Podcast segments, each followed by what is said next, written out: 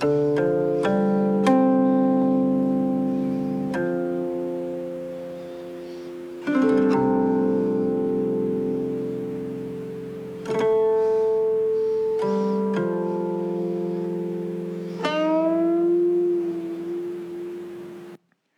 家好，我是孙大圣。咱们这个升官发财第一季啊，给大伙儿说完了啊。这个故事啊，反响挺好的。陈四儿因为爱钱，为了一百块钱跟着自己三叔去抬棺材，由这个事儿啊，引出一系列的恐怖事件，像什么夜睡寡妇坟呐、招魂啊、探秦府、鬼缠子等等一系列。跟着这吴大师啊，是斩妖除魔的，挺有意思。这个故事呢，第一季咱们是说完了，该交代的我都交代清楚了，唯独有这个秦府，我没给大伙说。其实如果想说这秦府的话，三言两语我也能把它给概括，也能把它说完。但是为什么没说？就是因为呀，咱们要用这个引出第二季。在上一季播完的时候啊，我也问大伙了，想听什么？结果民意啊。这几十条上百条留言都是说这个要听《升官发财》第二季，那么好，咱们闲言少叙，接演《升官发财》。咱们上一季啊，说这陈四儿经历了这些恐怖事件以后，他简直就是颠覆了自己的观念。之前好多认知啊，都被他自己给推翻了，因为亲眼得见呢。之前不信的，现在好多都信了。这个吴大师呢，想让他跟着自己干，能多挣钱。陈四儿呢也没答应。为什么没答应啊？就因为抬棺材这个事儿啊，太恐怖、太吓人。跟吴大师分手以后，陈四回家，该干嘛干嘛，该下地干活下地干活，该吃吃，该睡睡。这段经历啊，陈四就心想着。他是永恒的，他是第一次，也是最后一次。谁也不想再经历这些事儿。可是呢，就在平淡的生活啊，没过多久的时候，有这么一天傍晚，陈四啊，是跟自己爸妈下地干活回来。每天回来，他们家都是这样啊。他爸妈去这个厨房做饭，在烧水，晚上得洗澡嘛。他妈做饭，他爸烧水，晚上洗澡。陈四干嘛？在院子里边。自己家有一大木盆啊，把这木盆拿出来，倒上水之后洗衣裳。这水是从哪儿来？旁边有一个大木桶，平时装水的啊，就跟咱这水缸是一个性质。把这木桶里水弄回，弄到木盆里边洗衣裳。洗完一遍之后，这衣服得头一遍呐，要么有这个洗衣粉这个沫儿。一看这木桶里没有水了，怎么办呢？上井里打。自己家院子里边有一口井嘛。这个井，大伙知道，过去这老井啊，有这个辘轳，就舀往上舀水的，弄一绳一摇，下边拴一桶，把这桶放下之后，装满水，一舀把它抻上来。过去这个老井、辘轳井打水就这么个打法。当然现在啊，有好多都是水泵，用电的，一推就往上抽水。过去啊是人摇，陈四他家这口井啊，是一直用了这么多年。一直也都这么打水使、打水用，也挺好用的，也就没像这个新开的井那种啊，下水泵弄水管子。陈氏这天要用水嘛，打水，把这个桶往下一放的时候，往下放的时候快呀，一出溜就下去了，就听这个井里边啊，咕咚一声。平常这个桶要往水里边啊，掉水里边不是这动静。这动静就好像是磕到什么东西上了。陈四听这声音不对劲儿，但是没多想。啊，这桶现在看这绳子这意思，桶是着了底了，因为这绳子现在是打了弯儿的。正常要是往下放没着底的时候，有这桶坠着，这绳是直的呀。哎，到底儿了，到底儿跟往常一样。陈四啊，这么一甩绳。一甩绳，这桶就翻过去了，翻过去就沉到水里边了。这往上一舀，水不就上来了吗？他这一甩绳，没动静，还是咚一声，就感觉好像撞什么东西上了，就好像是啊，这井里边有一个什么很硬的东西。这种情况以前没出现过，陈氏也纳闷啊。再来一下，咚，还是一声，这应该是有什么东西啊挡在这个水面上了，所以这桶下不去。陈氏啊，就去跟他爸说了一下这事儿。他爸在厨房呢。他爸听完之后也觉得这事儿挺奇怪啊，拿手电筒，给我到这个井边上去照。儿子，是不是有什么东西掉里边了？这陈氏啊，也是他爸不拿手电筒吗？在那照吗？他也怕别人看啊。陈氏他们家这口井啊，从这井沿到这个水面啊，差不多能有十米深吧。你站在上面拿手电筒往下照，这光线因为距离太远了，那手电筒不太聚光，所以根本看不清楚下边到底是什么东西。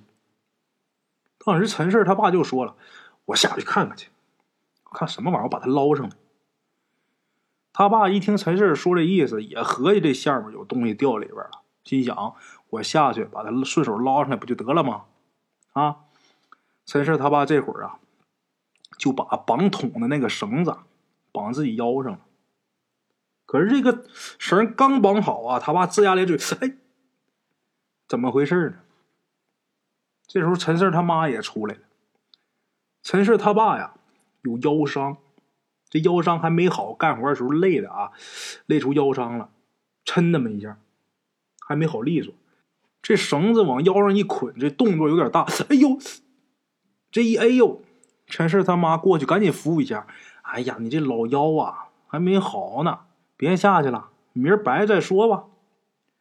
陈氏他爸呀就跟他妈说：“嗨，什么黑天白天的，那黑天白天的井底下光线也不好啊，就赶紧下去捞上吧。不把他捞上呀，我这这觉睡不好，心里边有事儿啊，搁这搁着不舒服。”陈氏一看啊，他爸这腰不行，那这事他妈不能下去。陈四就说：“那我来吧，啊，就这么的，这活也确实就该他去，哎，就该他干。小伙子年纪轻轻的，利手利脚的，你说他不下去谁下去？他爸把绳解下来，给陈四绑腰上了。陈四啊，拿着手电筒，就顺着这个井壁啊，一点一点往下下。上面他爸呀，摇着这个辘轳抻着他，啊，一点一点往下。”他爸妈在上面啊，福瑞露露拉着绳子，就怕万一一下再掉下去怎么弄啊？下去三四米以后啊，陈氏就拿着手电筒往下照，这个水面啊，有光往上反，啊，陈氏也看不大清楚这下面到底是什么。接着往下下，等离这水面能有四五米的时候，陈氏才看明白，这玩意儿没露外边，在水下面呢。但是是刚刚这个水刚刚没过它，手电一照能看出来有那么个影儿，四四方方的，啊！你要说漏吧，还没漏；说没漏吧，马上就要出这个水面了。在这个井水正中间一大片，四四方方的，怪不得这桶啊下来以后就怎么翻呢都没有用，看不清楚。这时候陈四啊，让他爸他妈又往下放了两米，这时候离水面啊就剩那么几米远了，很近了。看清楚了，看清楚是什么东西以后，陈四吓得是妈呀一声，这手一抖，手电筒掉下去了，咚的一声掉下去了，整砸在东西上面。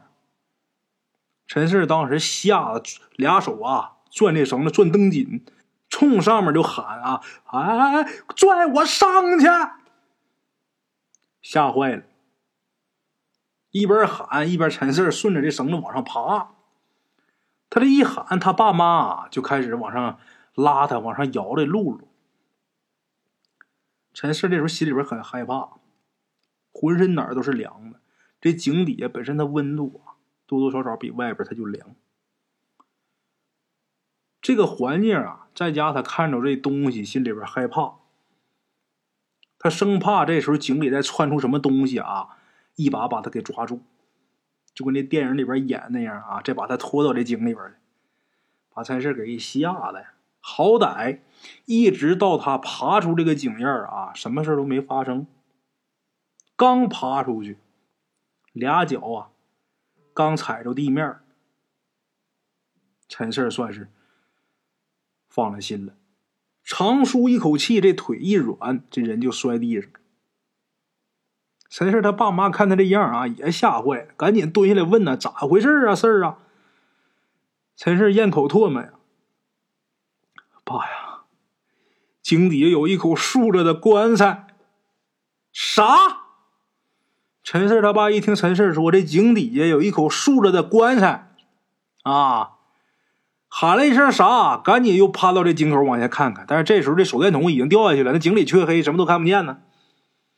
然后赶紧走回来，又急忙问他儿子：“四儿啊，你真看清楚了？”“爸呀，这事儿我还能骗你吗？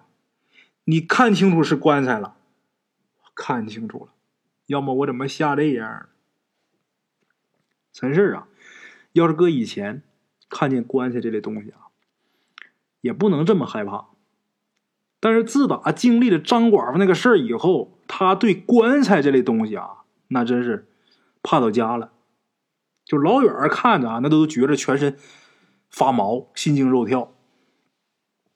这时候陈四他妈急的啊，赶紧站起身，就在原地来回走啊。哎呦，天杀的！你说咱们家这口井，这用这么多年了。都正常，你说怎么就出这个东西了呢？他妈来回走来走去呀，把陈氏他爸走的这心有点烦啊！你急什么？急有什么用？事情总得解决嘛！咱家没做亏心事，不怕鬼敲门。这时候已经晚上了嘛，都已经黑了嘛。这井里突然间出现一口竖着的棺材，这已经非常诡异了。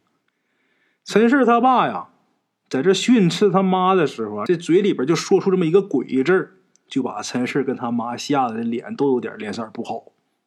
他爸也看出来也觉着啊提“鬼”这个字不太合适。四儿啊，起来走，跟我抬一块水泥板过来，把井口给他封上。他爸说：“咱俩去弄块水泥板，把这井口给他挡上。”他妈就说：“哎呀，你那腰伤还没好呢呀！”最后啊，陈四跟他妈抬这么一块啊薄水泥板，厚的抬不动。陈四这这边倒行啊，年轻力壮。他妈那边吃不上劲儿，弄块薄的，把这井口给封起来。封起来之后啊，当天晚上吃饭，这一家人都没胃口，谁也没吃什么，都早早的躺下歇着。当天晚上，陈氏一个人在床上啊，翻来覆去睡不着，因为他一闭眼睛，这脑袋里边出现的画面就是在井里看到的那口棺材。越想，这心里越害怕，越想越想不明白，咱自家的井怎么能凭空多出来一口棺材呢？它不是公用的呀，这井在自己家院里呀，这怎么回事呢？这能是张寡妇？那事儿还没完。他捣的鬼儿，不知道，睡不着啊，熬着吧。熬到深夜，实在是困了，撑不住了。白天干一天活嘛，又吓这一下，到深夜才睡着。睡了没多一会儿啊，这天就亮了。然后陈氏急急忙忙起来，就想再看看，再确认一下，那棺材还在不在。他急忙跑去啊，把那水泥板给推开，吸一口气，往下一看，妈的，还在啊！他可没跑啊，这棺材还跟那儿呢。他那手电呢，还在那棺材头上呢。陈氏看完之后，把这水泥板又挪回来，找他爸妈去。这仨人一商量，这事儿得找谁呢？只能是吴大师。这种怪事儿，除了吴大师之外，他们也不认识能解决了这种事儿的人。就这么的，陈四赶紧回屋，把自己的手机拿来。手机电话本里边有吴大师电话，这也是吴大师跟陈四啊前段时间处理完张寡妇那个事下山的时候，吴大师给他留的。留这个电话的时候，吴大师还是说：“哎，你早晚得给我打电话，你得找我，哎，你得跟着我干。”陈四当时还想呢，他哪来那么大自信呢？我不干就是不干，还他怎么那么确定呢？电话也留了，但是真没成想，这没过多长时间呢，陈氏就得找人家给人打电话。电话打过去之后啊，这吴大师啊，一听是陈四儿啊。怎么了，事儿啊？你这是决定跟着我干了呀？吴大师，不是这个事儿我跟您说呀，我们家有事儿求你。我们家出一件怪事儿，我请您过来帮帮忙。吴大师说：“你说说吧，什么事儿啊？”陈氏把井里边啊怎么怎么出现棺材这个经过啊，跟吴大师一说。吴大师啊，告诉他：“行了，你等着吧。”啊，正好今天吴大师啊比较闲。没什么事儿。打完电话之后，没到俩小时，这吴大师就到了。来了之后啊，吴大师也没多废话，先是走到这个井边往下看。看着之后啊，吴大师也是眉头一皱，还他妈真是口棺材。陈氏心说：“这事我还能逗你玩吗？”陈氏他爸急坏了：“吴大师，这这这到底是怎么回事啊？”吴大师这时候问啊：“这棺材你们说是昨天晚上发现的？那也是他昨天来的呀。昨天晚上到现在，你们一家三口有没有什么不对的呀？”这时候这三个人呢互相看了一眼，都摇头：“没事啊。”哦，没事就好。不管这棺材里啊有没有东西。看来呀，应该不是什么阴邪的东西，不然也不可能什么事都没有。哎呀，陈四，你去把你三叔找来。你找我三叔干啥呀？你看，找他帮忙把棺材给捞出来呀。那怎么？你让这棺材接着在里边泡着呀？哦哦，哎，好，好，好，好。答应完，吴大师陈四是掉头就跑，找他三叔。到他三叔家，事儿啊一叙述，他三叔也是大吃一惊，二话不说啊，立马跟陈氏就回家。到陈氏他们家这个院子里以后啊，这吴大师就说呀：“咱先得找个人下去，把这绳子套这棺材上，套牢了之后啊，系上那个勒死狗那个扣啊，那玩意儿越拽它越紧呐。系好了之后，咱才能把这棺材给它拔上来呀。”才能给他拉上来。这吴大师说：“咱得找个人下去的时候，这眼睛盯着陈四陈四就明白了，这是让我下去，不想下去，他害怕。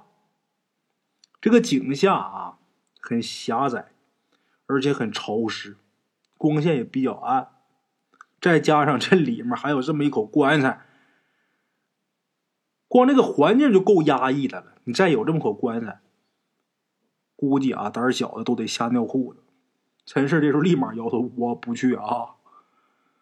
陈氏刚说不去，他三叔啊抢前一步：“我去吧。”哎，老老三，陈四他爸呀，就看着自己这兄弟，就陈四他三叔。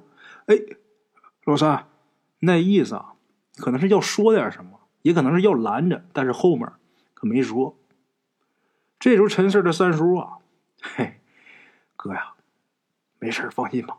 吴大师都说没事了，我下去肯定不能有什么事再说啊，哥呀，就算真出事了，那又能怎么着？大不了我提前下去报道。上回呀，我差点就把事儿给害了，这回呀，怎么着也该我下去。陈老三把这话说出来之后啊，陈四这时候觉得很惭愧。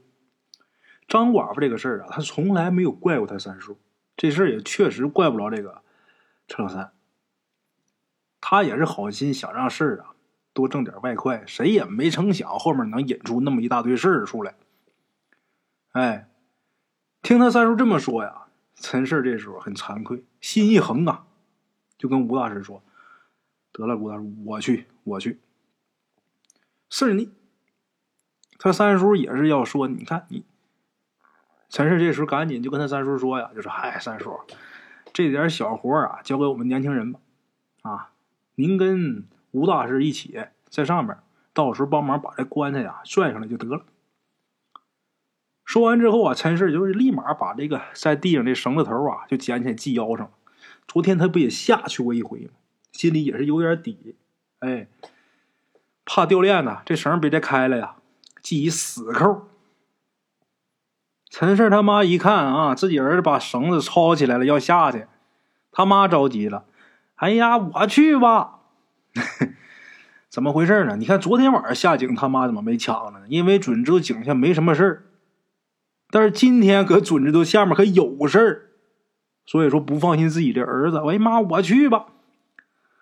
陈氏那能让他去吗？这种事这些大老爷们儿能让一女人下去吗？吴大师这时候赶紧插话：“哎，这可不行，这井下呀，本来阴气就重，女人她天生这阴气就比男人重，你下去不合适，让四儿下去吧。放心吧，啊，有我在呀，没事吴大师啊。一说有我在没事啊，甭管有他在，真没事还是假没事但是这话说出来，在场的这些人这心呐，踏实一大半。吴大师说完，从自己包里边啊拿出九颗黄豆粒儿，告诉陈四啊，含着。陈四明白呀，这之前没少干这事儿啊。紧接着，吴大师啊又递给他一把纸钱儿啊，告诉陈四待会儿下去以后啊。下几米的时候，就把这纸钱给他撒下去，这个呀算是见面礼。最后，这吴大师又给陈四一个杏木钉，这个陈四明白，这是防身的啊，以防万一呀。等跟陈四交代完之后，又跟陈四他爸又说：“四他爸呀，你去把你家公鸡拿过来，再找一把快的刀啊，快点的刀。我这个公鸡有用。”随时啊，准备取血。万一这个情况有变化的话啊，用得上啊。陈四一看吴大师准备这么些东西，昨天晚上他下去可什么都没准备。今天这吴大师来让弄这么些东西，这点勇气啊，一下就灰飞烟灭。心说这不会真有事吧？要么他怎么预备这么些东西？他现在已经是。到这个份上了，下吧站在这个井沿上，陈四往下看一眼，下面黑漆漆的，就好像有一股的阴风啊，从下面往上吹。这个趴井口都有这种感觉啊。陈四就觉得浑身起鸡皮疙瘩，也是害怕啊。俩手攥着这绳子，这吴大师就说呀：“四儿啊，你多看着点。”要是情况不对的话啊，你马上喊啊！陈胜说：“吴大师，你可多留心呐，看哪儿不好，你赶紧把我救上来呀！”吴大师笑：“放心吧，啊，我不会让你出事啊！你要是出事的话，以后谁帮我呀？”哈哈。吴大师这么说，陈氏的心里还是害怕。这玩意儿，咱跟这听啊，可能不觉什么，但是这个事儿要真摊在自己身上的时候。都怵啊！陈氏站在井沿上，俩腿就开始发软，也没劲儿。他真想啊，把这绳子一解啊，咱们改天再说吧。但是你说之前那个他三叔要下，他这把这活揽过来了，豪言壮语也说出来了，这会儿打退堂鼓不合适。再说他不下去，谁下去？吴大师得在这个上面支应着呀。他爸腰不行，下不了。那得让他三叔啊，要么再就剩他妈了。这么一想啊，得了，这胆儿又大了，这活还得我干。攥紧这绳子啊，这吴大师他们慢慢的把这陈四啊往下放。陈四就把这手电筒叼在这个嘴里边，他不两手攥着这个绳子呢吗？拿左手这个手指头缝啊夹着这个橡木钉，右手啊这手指头缝夹着那摞纸钱哎。这绳子是一点一点往下降。陈四按照吴大师这吩咐啊，到离这个井沿四五米的地方的时候，这陈四啊就把这纸钱就给撒下去了。这纸钱往下一落啊，哗啦哗啦的。这手电筒啊往上一照，这纸钱啊飘飘洒洒就落下去了。大多数都落到这个井水里边了。这纸钱一沾水就沉下去了，还有不少啊都在这个棺材头上啊。陈四啊往下下，这个越往下，这心呐越往上提，越害怕。他倒出一个手啊，右手就掐住这个杏木钉子，这眼睛啊就盯盯的看着这棺材，心说：现在要有什么情况，我先不管你什么东西，我先给你一下。这脚啊快贴到水面的时候，看那个棺材还是没动静。这时候吴大师啊就在上面喊：“有什么情况吗？”“呃，还没事儿。”但是我现在已经到这个井水水面了，我下水吗？得下水啊！你不下水，怎么把这绳子绑棺材上啊？陈四很不想下水，这井水它凉，是吧？而且不愿意跟这棺材离那么近呐。但是吴大师吩咐，既然已已然已经下来了，不得把这事给他做完吗？往前放点儿！陈氏这一喊。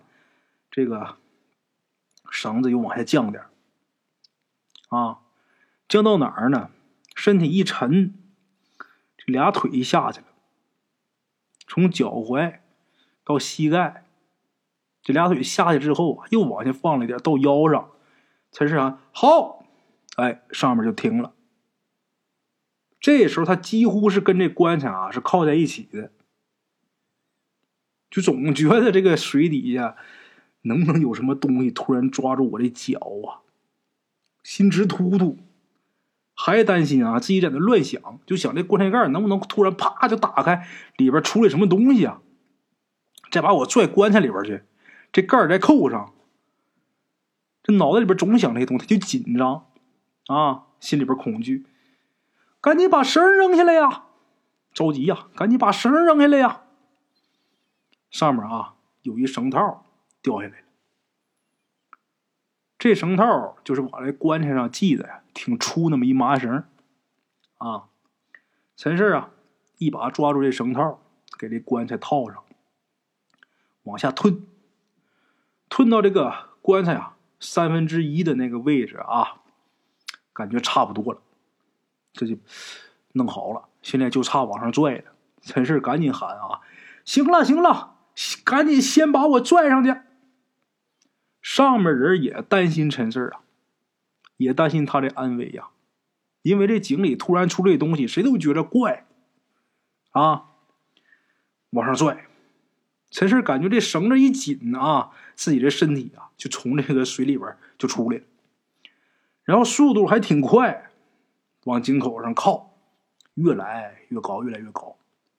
陈氏心里边这个心跳速度啊，也没刚才那么快了。慢慢慢慢开始踏实了，但是升到离这个井沿啊五六米的时候，他这身体突然间停了，就没往上升。怎么了？怎么不拉了？快把我拽上去啊！这时候陈四他三叔在上面喊：“四儿啊，你是不是让什么给勾住了？这怎么拽不动啊？”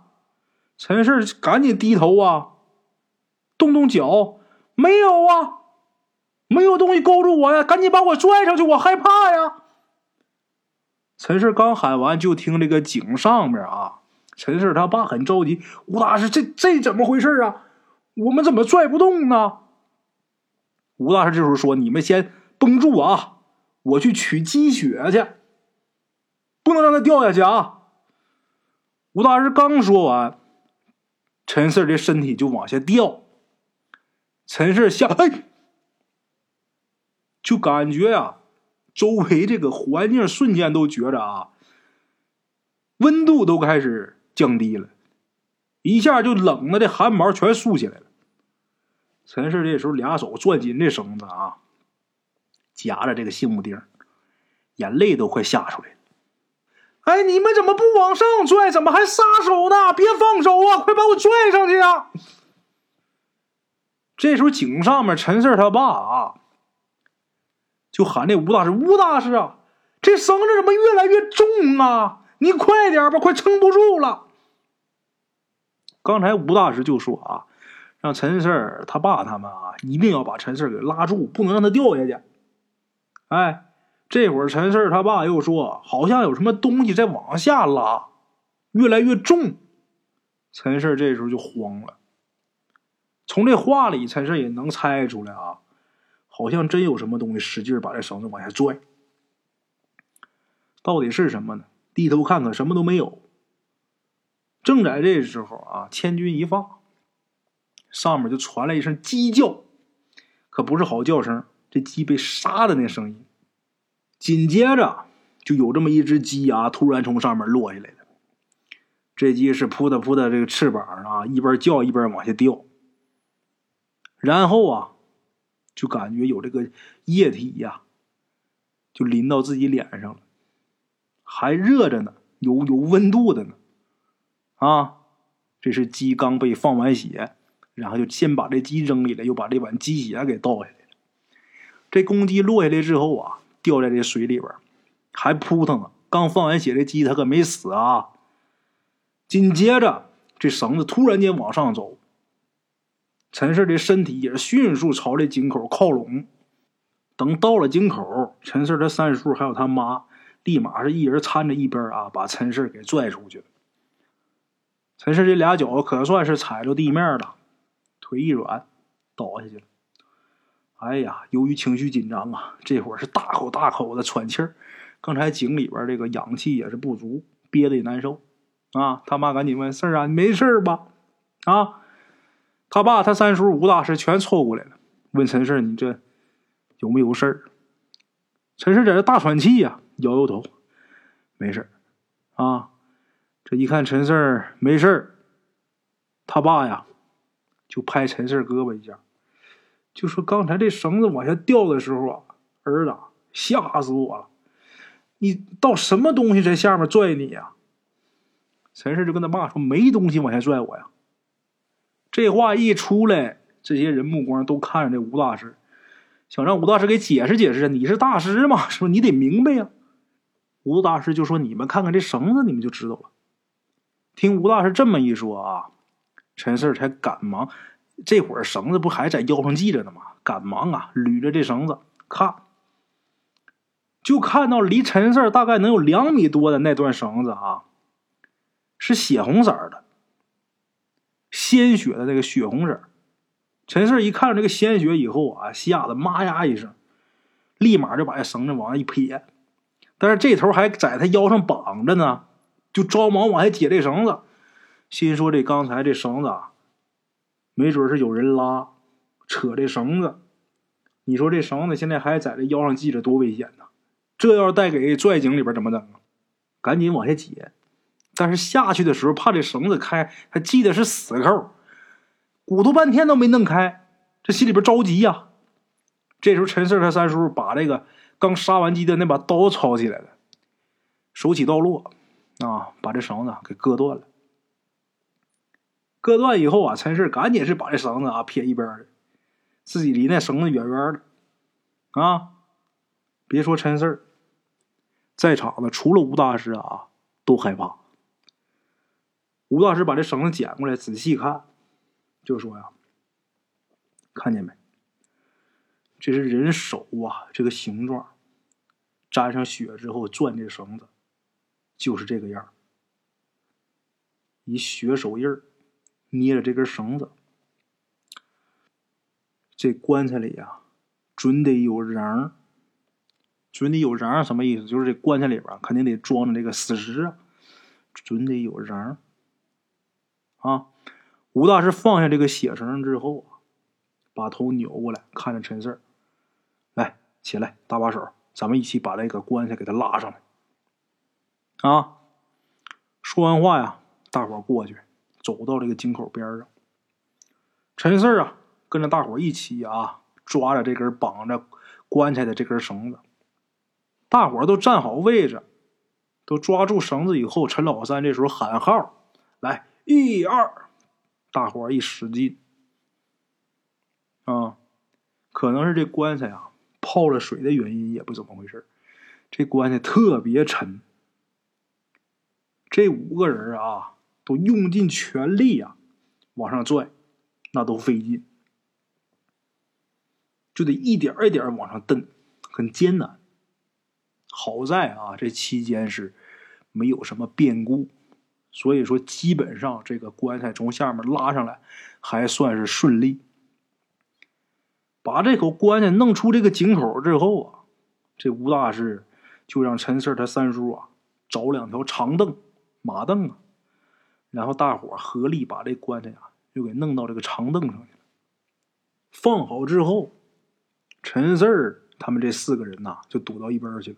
不愿意离这棺材太近，吴大师这时候站在这个棺材旁边，上上下下、左左右右啊，仔细是看了一番。陈四赶紧问呢：“吴大师啊，这棺材到底什么来历？哪儿来的呀？”吴大师说：“呀，暂时还没看出来。”啊，吴大师绕到这个棺材头那儿啊，俩手啊使劲推了推这棺材盖，较了两下劲之后啊，这棺材盖纹丝不动。啊，就好像跟这棺材长一起似的。等一会儿之后啊，吴大师才说呀：“这口棺材啊，里边的阴气很重。白天如果想打开它，不是那么简单。正常棺材啊，你把这钉起开，它就能打得开。但是这口棺材啊，看这架势，就是把这棺材钉起下来之后，这棺材盖也打不开。”阴气很重，白天这棺材打不开，只能等晚上打开看。只有看看里边是什么，才能明白它到底是哪儿来的，怎么回事啊？陈氏这时候眼皮一跳，害怕呀，心说啊，万一这棺材里边真有什么邪性东西，那怎么办呢？是不是？告诉吴大师说：“吴大师啊，要不咱就别打开了，咱直接找个地方给他埋了吧。”吴大师说：“不行，没弄清楚来龙去脉，你这么草草的你就把它埋了，万一明天你们家井里又冒出来一口棺材，怎么办呢？”陈氏一听完，心也是咯噔一下。是啊，这口埋了，你再来一口怎么办呢？哪儿来的得弄清楚啊！啊，虽然说这个事儿啊挺匪夷所思的，但是眼前这口棺材它不就这么出现的吗？说完之后啊，这吴大师接着说：“这口棺材啊，我感觉跟普通棺材不大一样。”陈氏一想，哪儿不一样啊？这看着没什么不一样啊，是不是这棺材也像那什么子母棺啥的那种有说道的棺材呀？啊，吴大师，你说这棺材里那位应该不会缠上我们家人吧？这陈氏说的啊。吴大师这时候看着陈氏说：“那可不一定啊。”听他这么一说，陈氏就急了：“啊，你说我们家人没招人没惹祸的，我也什么都没干，他凭什么要缠着我呀？为什么要缠我们家人呢？”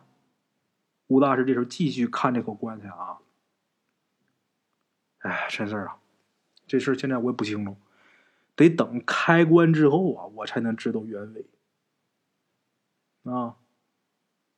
陈氏本来还想再问问，结果看这吴大师突然间蹲下了，蹲下之后拿手啊摸了一下这个棺材底儿。这个棺材底儿它不是见棱见角的吗？有角嘛，有一棱角。吴大师就拿手摸一下这棺材底儿这棱角。陈四看着吴大师蹲下来看，他也跟着蹲下看。陈四就发现这口棺材底儿这个棱角啊，好像是被磨过、掉漆。啊，还挺严重。紧接着呀，这吴大师就钻到这个两条长凳之间呢，转过头啊，看这棺材底儿那一面。陈氏也没明白呀，这吴大师在底下看什么呢？他也跪地上跟着往上看。啊，吴大师啊，看了一眼，钻出来了，然后就跟陈氏他爸妈说：“你们在这看着，别让任何活物接近这口棺材。不光是人啊，鸡鸭鹅狗猫这些动物都不行。啊，那个四儿他爹呀，你赶紧再杀一只公鸡。这公鸡啊，年头越长越好。这公鸡啊，越大越好。这鸡冠子越红越好。杀完之后，把这鸡血啊撒到这棺材一周，撒一圈一定得撒满，给这口给它封起来，别有遗漏，行吗？陈四他爸赶紧点头。哎哎哎，您放心，您放心。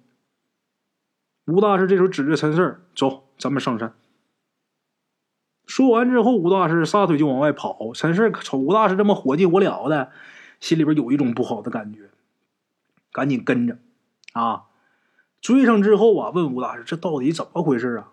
吴大师这时候扭头跟陈氏说呀：“我怀疑呀，那口棺材呀，是张寡妇那子母棺。”陈氏心想：啥？这他妈张寡妇没完没了啊！这是啊，怎么又是他的棺材？他不是已经了了这个心愿了吗？这干嘛没完没了啊？他这又要作妖啊！吴大师这时候表情也挺凝重啊，眉头紧锁。按说他的心愿确实已经了了，而且他下葬这个过程也非常顺利，他不应该再作怪呀。可是这口棺材。真的很像是张寡妇那口子母棺。陈氏说：“吴大师，你说这棺材长得都差不多，你怎么知道是那口子母棺呢？”这时候，吴大师看着陈氏就说：“呀，你在秦府里边被装到这个子母棺里，然后连人在棺材给你扔井里边了。当时那口棺材没掉下去，后来我想办法连你在棺材一准拉上来的时候，这子母棺的底儿跟秦府那口井的井底儿啊。”就发生了剧烈的摩擦。现在在你们家院里这口棺材，棺材底儿也掉漆了，而且跟张寡妇那口子母棺掉漆掉的位置啊很像。陈四这时候就问吴大师：“那能不能是巧合呀？”吴大师这时候点头说：“我也怕是巧合呀，所以我现在上山来看一趟啊。咱俩到张寡坟地看看呗。”如果他这坟要是又被刨了，棺材也不翼而飞的话，那就说明在你家井里捞出来这口，那就是他那子母棺呐。陈四听吴大师这么一说啊，心一凉。你说万一这张寡妇的坟真被刨了，而且他也是连尸体带棺材都不见了，那咱家院里那口那跑不了啊，那就是张寡妇的啊。简短截说，等到了张寡妇坟地的时候啊，陈四啊，跟这个吴大师俩人都惊呆了。张寡妇的坟确实是又被刨了，而且棺材也不见了。但是在坑里边啊，有那么一滩黄褐色的东西，长短能有一米六左右。啊，就看这个东西啊，有点像人形。啊！这时候吴大师啊就跳到这个坟坑里边了，蹲在这滩东西前面啊，目不转睛的看着。陈四也赶紧走过去，也蹲那看啊，也不知道这什么东西啊，黄褐色的。这这东西上面啊，这摊东西上面还有一些散碎的东西，不知道是什么。拿起来一看呢，还不是石头，像骨头。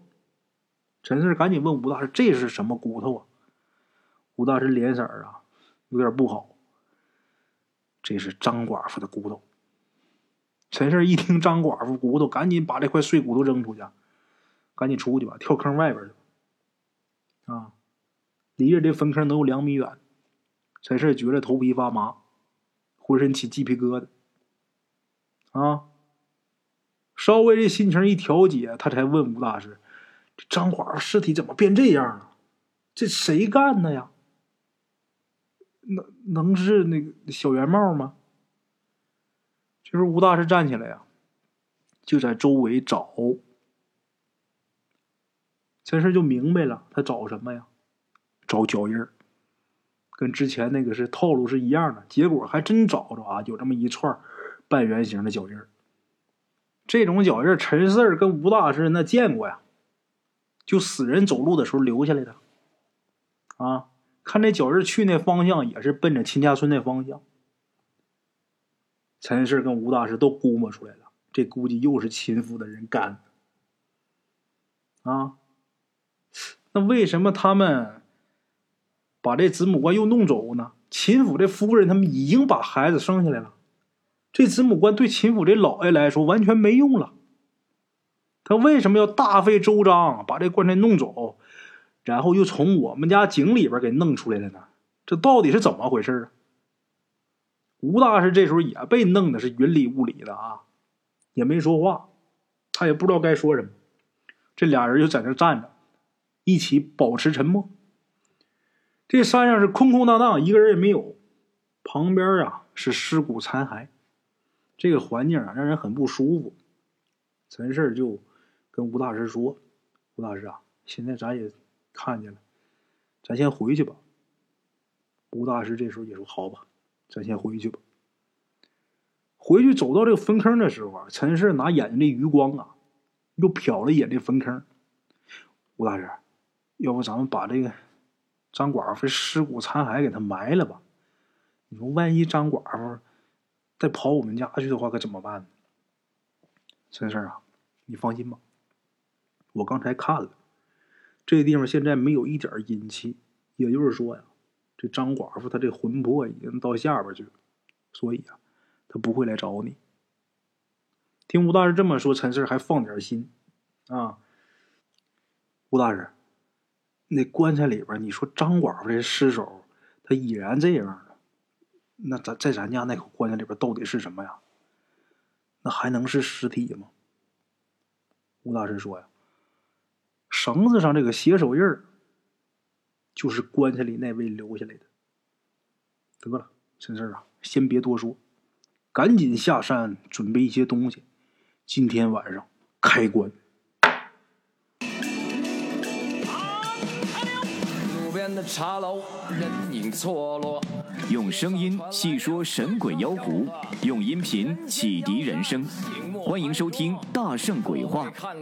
Hello，大家好，我是主播孙宇。吃完了饭，然后就回到自己的课室上啊。喜马拉雅、百度搜索“大圣鬼话”，跟孙宇、孙大圣一起探索另一个世界。那天山女子独守枯城，也只是感谢鬼友们，感谢鬼友们，感谢鬼友们一路陪伴。大圣鬼话，见字如面。欲知后事如何，且听我下回分说。